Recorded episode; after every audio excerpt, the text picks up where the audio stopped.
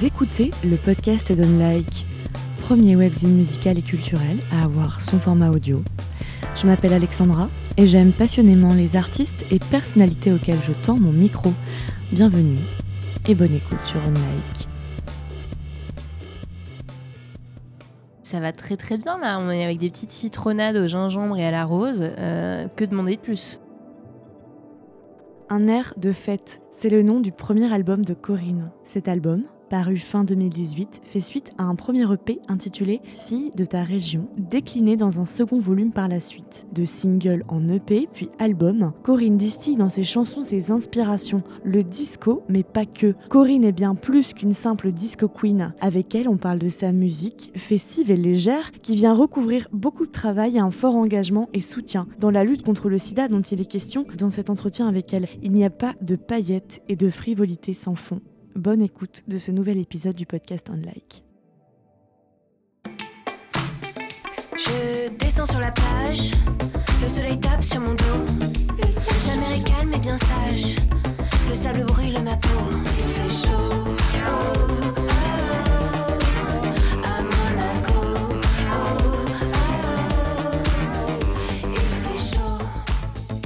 Salut Corinne. Salut Pour commencer, je voulais te demander comment tu vivais le fait qu'on t'appelle toujours la disco queen. Est-ce que c'est un, c'est un qualificatif qui te va bien?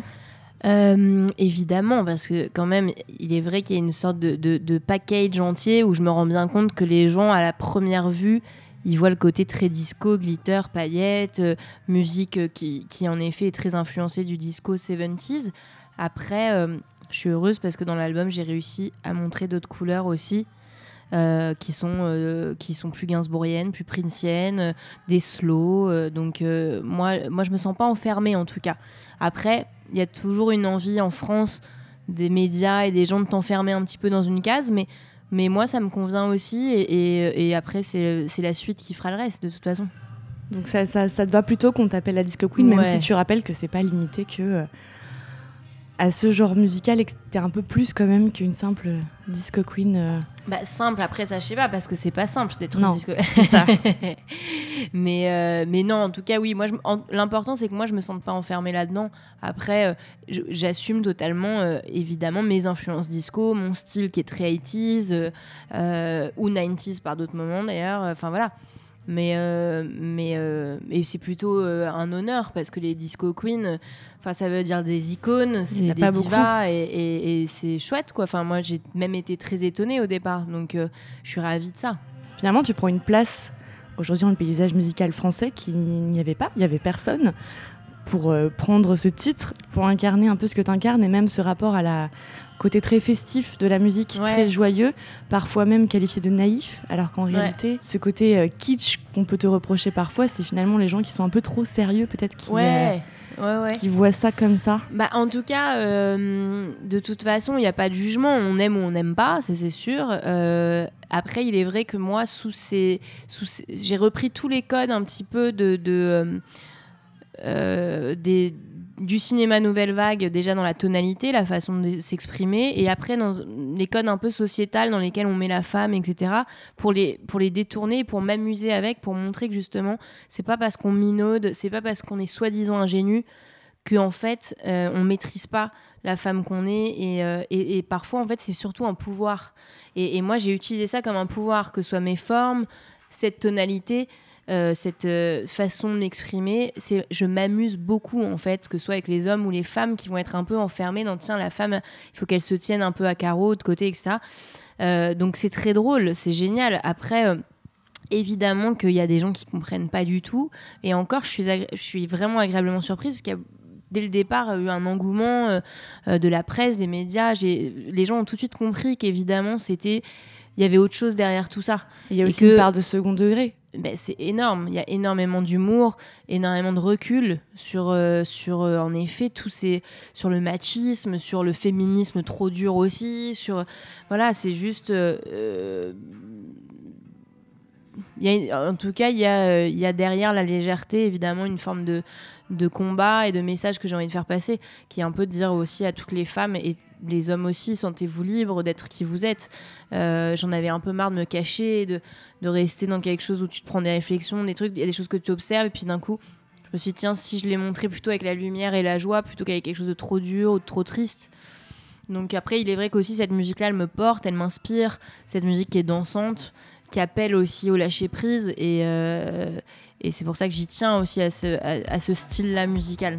Parce que c'est un style musical qui est, euh, qui est porteur de, de, ouais, de, de lâcher prise. J'aime bien ce terme-là, quoi.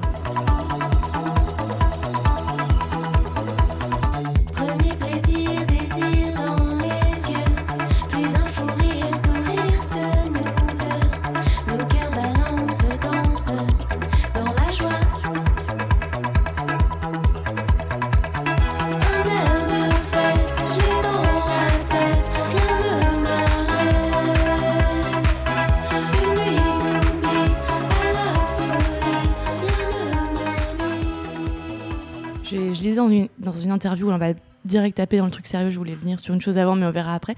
Euh, tu disais dans une interview que c'était un peu le, le, style de musique des, des, gens mis de côté, un peu des oubliés, que ça représentait un petit peu des, toute, toute une population euh, qui n'était pas forcément, qui pouvait pas s'identifier à, à, un autre genre musical. Et en ça, alors je vais en parler, tu avais parlé aussi, aussi beaucoup du, sida euh, et de tout, euh, de tout ce qui s'était, euh, bah, tout, tout, tout, le mal que ça avait fait quand, ça quand l'épidémie s'est propagée. voilà.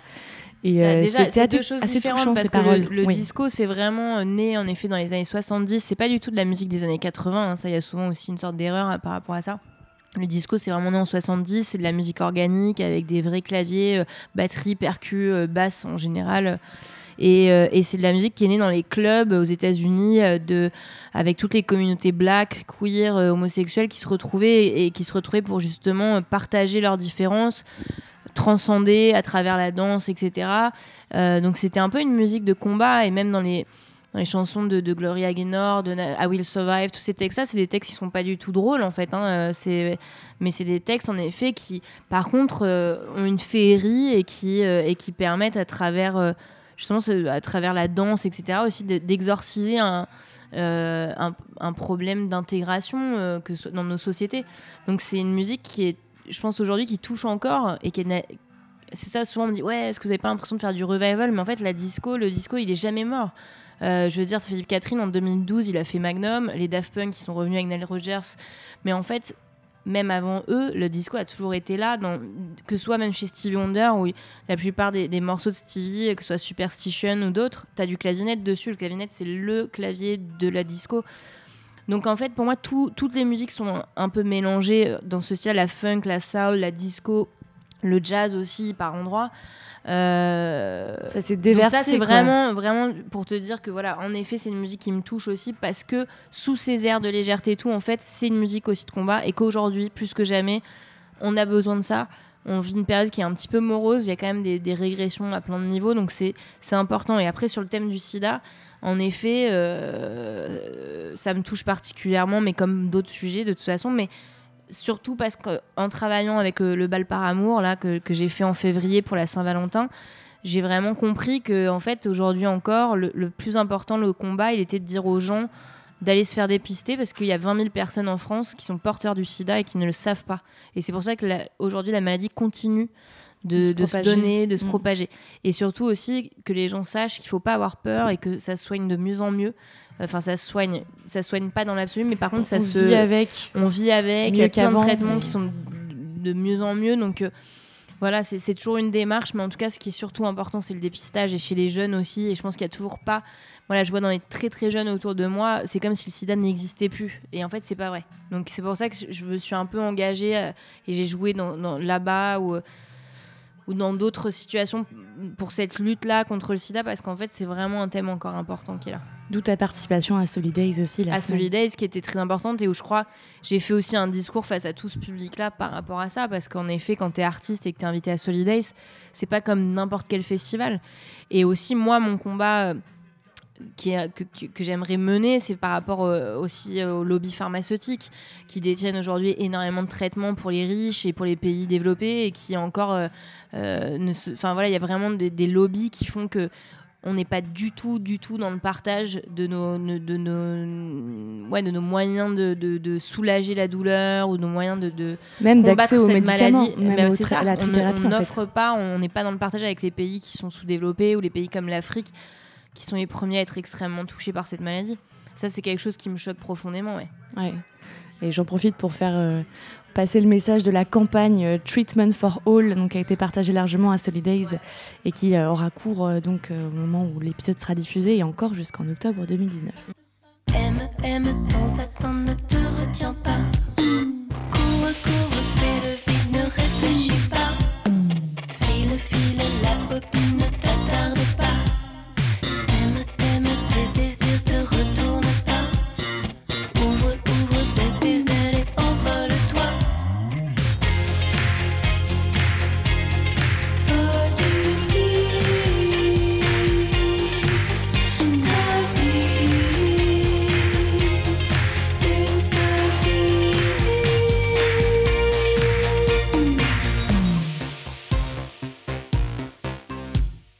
avant d'être Corinne, la Corinne qu'on connaît euh, par les médias, sur scène, et qui s'exprime euh, comme tu le fais maintenant, et qui assume autant de choses, aussi bien sa musique que ton apparence, t'en parles, donc je me permets d'en parler, parce que c'est un... Voilà, sinon je me permettrais pas de parler de ton apparence si c'était pas euh, partie intégrante de ton de, toi en tant qu'artiste.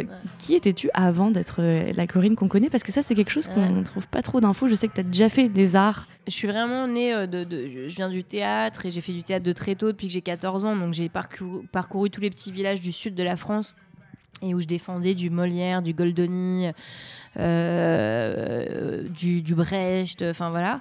Et ensuite, j'ai fait beaucoup de cabarets et c'est comme ça que j'ai rencontré ma voix dans le sens premier du terme.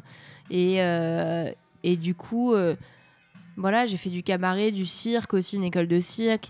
J'ai toujours été de toute façon dans, dans, dans, l'expressionnisme et dans la scène.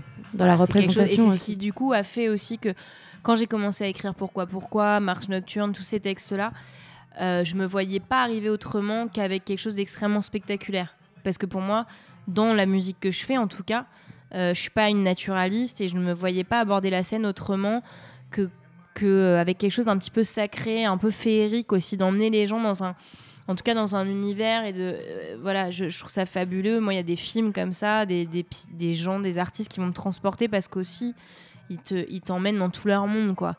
Euh, ce qui m'empêche pas d'adorer des, artistes beaucoup plus voilà naturalistes, mais mais du coup, c'est venu très naturellement. Ça fait vraiment partie de moi. Euh, même si elle a l'aspect plus théâtral, mais comme plein d'autres artistes l'ont aussi, et qui abordent la scène avec des apparats, euh, mais qui n'enlèvent rien à leur authenticité en fait. Mais c'est vraiment un tout. Euh, donc, donc voilà, moi je fais pas de la folk guitare-voix, donc. Et, en fait, j'en ai jamais fait vraiment parce que même le projet que j'avais avant, qui était vraiment du rock indé, très sombre, mais, ah, mais déjà du rock sur indé scène, très sombre, j'avais ce côté théâtral et ce côté voilà d'aborder la scène avec avec une dimension qui était un peu sacrée, quoi. Ouais, c'est sûr que quand on a fait du théâtre puis du cabaret, on a envie de quelque chose encore plus grandiose euh, ouais, derrière. ouais, puis moi c'est ça qui me c'est ça qui me fait vibrer quoi, tu vois et, en plus euh, là à partir du moment où tu commences à tourner, aussi avoir pas mal de dates qui s'enchaînent, c'est fabuleux en fait d'avoir euh, d'avoir une sorte de, de, de de spectacles comme ça itinérants où à chaque fois, il y a, au-delà de la musique, il y a euh, les musiciens qui t'entourent, leur façon de bouger, la façon de danser, les costumes, les lumières. C'est génial, quoi. C'est ce qui te permet après d'avoir une grande liberté dans ton spectacle aussi. En tout cas, dans mon cas, après, une fois de plus, il n'y a pas de jugement sur le reste. Il y a plein de choses que j'aime de très différentes. Mais moi, dans mon cas, c'est ça qui, me, qui me fait vibrer, quoi. J'aime, j'aime la crème solaire. Mais non, mais arrête, vraiment. J'aime la crème solaire, la crème solaire sur ma peau, mais surtout sa douceur. Mais pourquoi, pourquoi ça? Pourquoi, pourquoi là?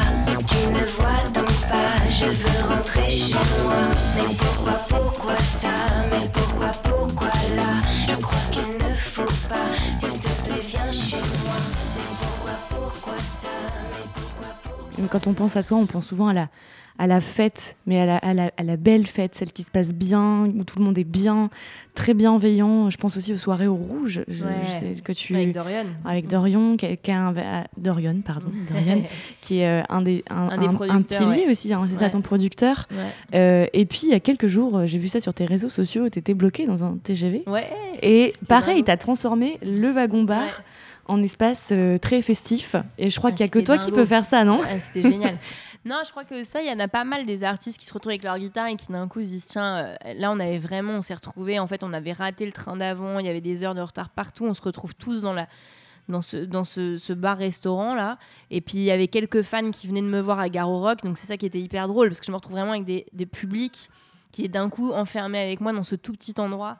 Donc tout de suite, hop, ils sont allés chercher, ils ont mis la musique et en fait là les danseurs se sont mis à danser, on a commencé à se marrer, enfin c'était génial, vraiment j'ai adoré ce moment. Comment, euh, comment euh, faire de, de cette contrainte euh, Exactement. C'est ça. un bon Plutôt moment, que de quoi. faire la tête et Eh de ben, c'est ça. et voilà. C'est de se dire bon bah et puis c'est vrai quand d'un coup tu t'ouvres un peu aux autres, bah en fait c'est ça fait plutôt du bien plutôt que de rester tout seul à, à t'énerver. euh, voilà. Ça fait tellement de bien. euh. Et, euh, et Dorian, vous vous êtes rencontrés comment? Parce que tu travailles avec Dorian Ouais. et aussi avec Marc Collin, Ouais. c'est ça? Exactement. Et vous composez, vous travaillez vraiment à trois, c'est le cœur du projet. euh, Ouais, tout à fait. Alors après, Corinne. sur le second album, je vais travailler différemment parce que j'ai envie aussi de, de justement euh, de me nourrir de d'autres d'autres euh, comment dire d'autres talents en fait aussi. Mais mais c'est vrai que là sur cet album-là, on a commencé Marc Collin et moi. Vraiment tous les deux à travailler sur Pourquoi Pourquoi, Marche Nocturne, euh, Bingo. euh, Et moi j'ai rencontré Dorian via euh, des amis en fait qu'on a en commun et on a eu un- une, vraie rencontre artistique et, et même au-delà de ça en fait, hein, d'humain quoi. Et, là tout de suite je lui ai dit il faut que tu viennes travailler avec moi. Il y avait une évidence. J'avais besoin de ce trio-là et, et ça a été très fluide. Ça a été vraiment une superbe aventure quoi. Et donc ça va continuer, donc c'est ton producteur, Ouais. de- il va tout produire. euh, Bah après sur la suite, je sais pas, euh, je me laisse pareil, j'aime pas trop me projeter et me dire euh, tout est figé, les choses elles se passent comme ça. J'aime bien aussi l'idée de me dire que euh, déjà là je profite de ce premier album, il vient à peine de sortir finalement parce que c'est vrai qu'il est sorti en 2018 mais c'était en novembre donc c'était il y a pas non plus, c'était il y a même pas un an. Donc là je tourne avec, je pense que j'ai encore des choses à raconter avec cet album donc déjà je vis celui qui est en train de se passer puis on verra quoi.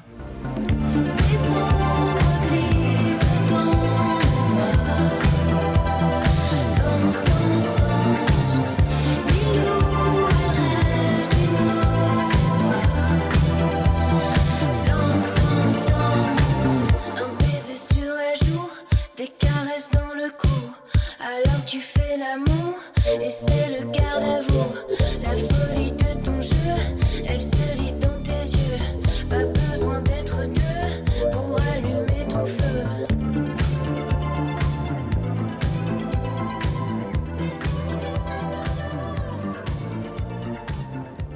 album qui s'appelle Corinne, fille de ta région. L'album non, il s'appelle Un air de Ah fête. oui, un air de fête. Ouais, Et il y avait le- les deux volumes. Pardon, Ouais, c'est ça. En fait, j'ai bloqué là-dessus parce que en fait, je me disais, euh, c'est un peu une manière de dire, bah, moi, je peux être, euh, je pourrais être ta voisine, je pourrais être. euh, Complètement, ouais. C'est un peu ça. Je peux Ouais. être, euh, je peux être proche. Enfin, je suis proche de toi. Je peux être n'importe qui autour de toi. Je suis pas Mm. la star inaccessible. Enfin, c'est un peu comme ça que je l'ai senti moi. Bah, le, mieux, parce le nom que Corinne, souvent, on fille de parle ta de- du région. côté très sexuel, du Minitel rose, euh, 36-17, euh, fille de ta région. Non, moi, j'ai Mais plus finalement, pris je pense comme que ça, euh, c'est plus les journalistes âgés qui pensent. peut-être. Ouais. Je rigole.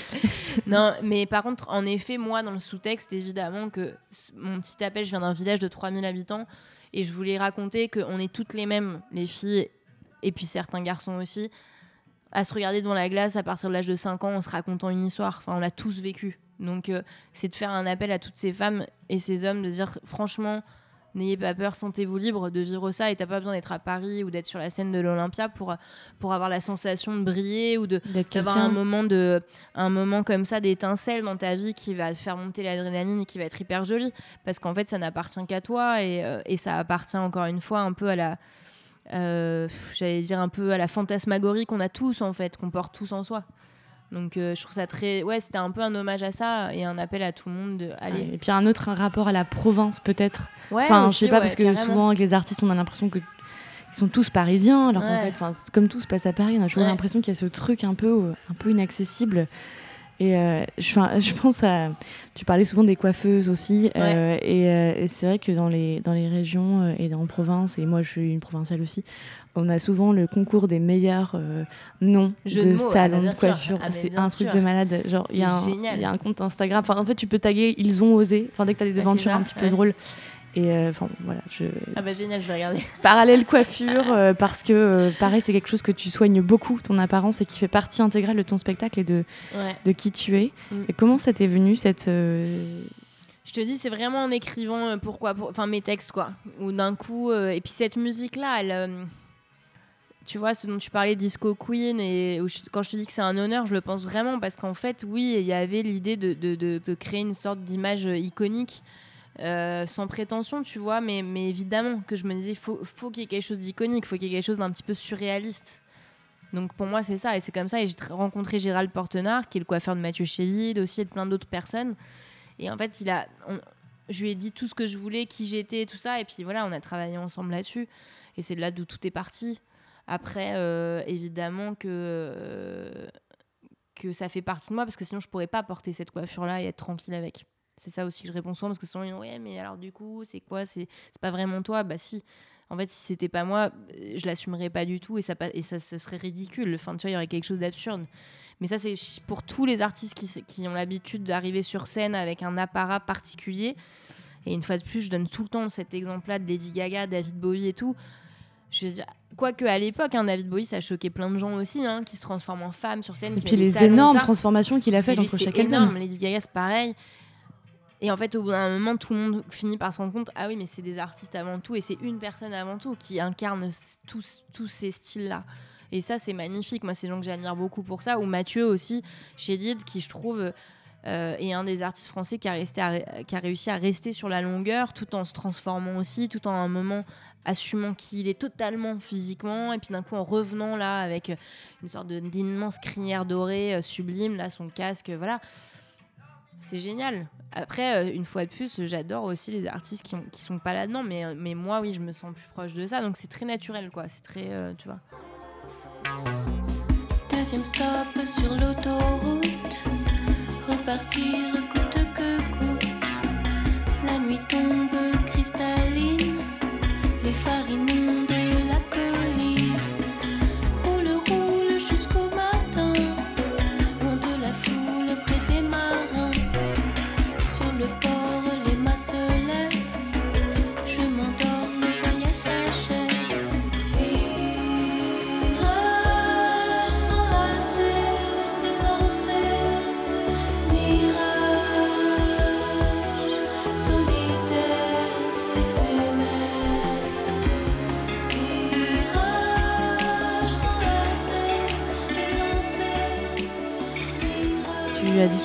veux pas te projeter pour la suite, mais quand même, je... la question de la fin, je me demande euh, qu'est-ce que, euh, dans tes rêves les plus fous, qu'est-ce que tu voudrais euh, accomplir? Bah Là, j'ai déjà un rêve assez fou qui arrive, c'est l'Olympia le 3 octobre. Hein. et, ça, je dois dire que j'ai déjà envie d'aller jusque-là, et, tu vois, ce sera assez, assez dingo, quoi. Tu vois, parce que dans toute l'histoire d'une vie, évidemment que c'était un rêve, et que là, bah voilà, j'ai je dirais que mon rêve à accomplir, c'est de voir euh, le, le, le mot Ton nom tu vois, sur la devanture. Donc et après, euh, et après on verra, mais, euh, mais c'est de continuer voilà, à, développer. J'ai déjà la chance de vivre de ma musique, de, de faire ce que j'aime. Donc j'espère que tu vois que je vais continuer à trouver l'inspiration pour ça. Mais là, je te dis, mon rêve absolu, c'est l'Olympia et c'est un rêve qui va se réaliser parce que j'aime bien dire aussi que tu peux rêver quelque chose de, de, quelque chose qui peut se passer, tu vois, c'est important aussi de pas avoir faut jamais se dire que c'est inatteignable, tu vois. toi, c'était vraiment un rêve pour toi? Ouais, évidemment, mais comme le Trianon et tout, c'est des salles assez mythiques, c'est des salles qui sont très chargées, euh, qui ont des âmes, qui sont habitées, quoi. Donc l'Olympia, c'est quand même fort au niveau de, de ouais, des, des, euh, des, âmes qui vivent là, tu vois. Donc, euh, ouais, ouais, c'est vraiment, je pense, ça va être un gros passage pour moi, c'est sûr. Bah écoute, euh, je te souhaite le meilleur pour ce passage. Je suivrai, je ferai une photo de la devanture et je penserai très fort à toi. Je, je, viendrai te voir. Ah bah génial. Tout le monde viendra. Avec joie. Merci beaucoup Corinne, c'était super. Merci.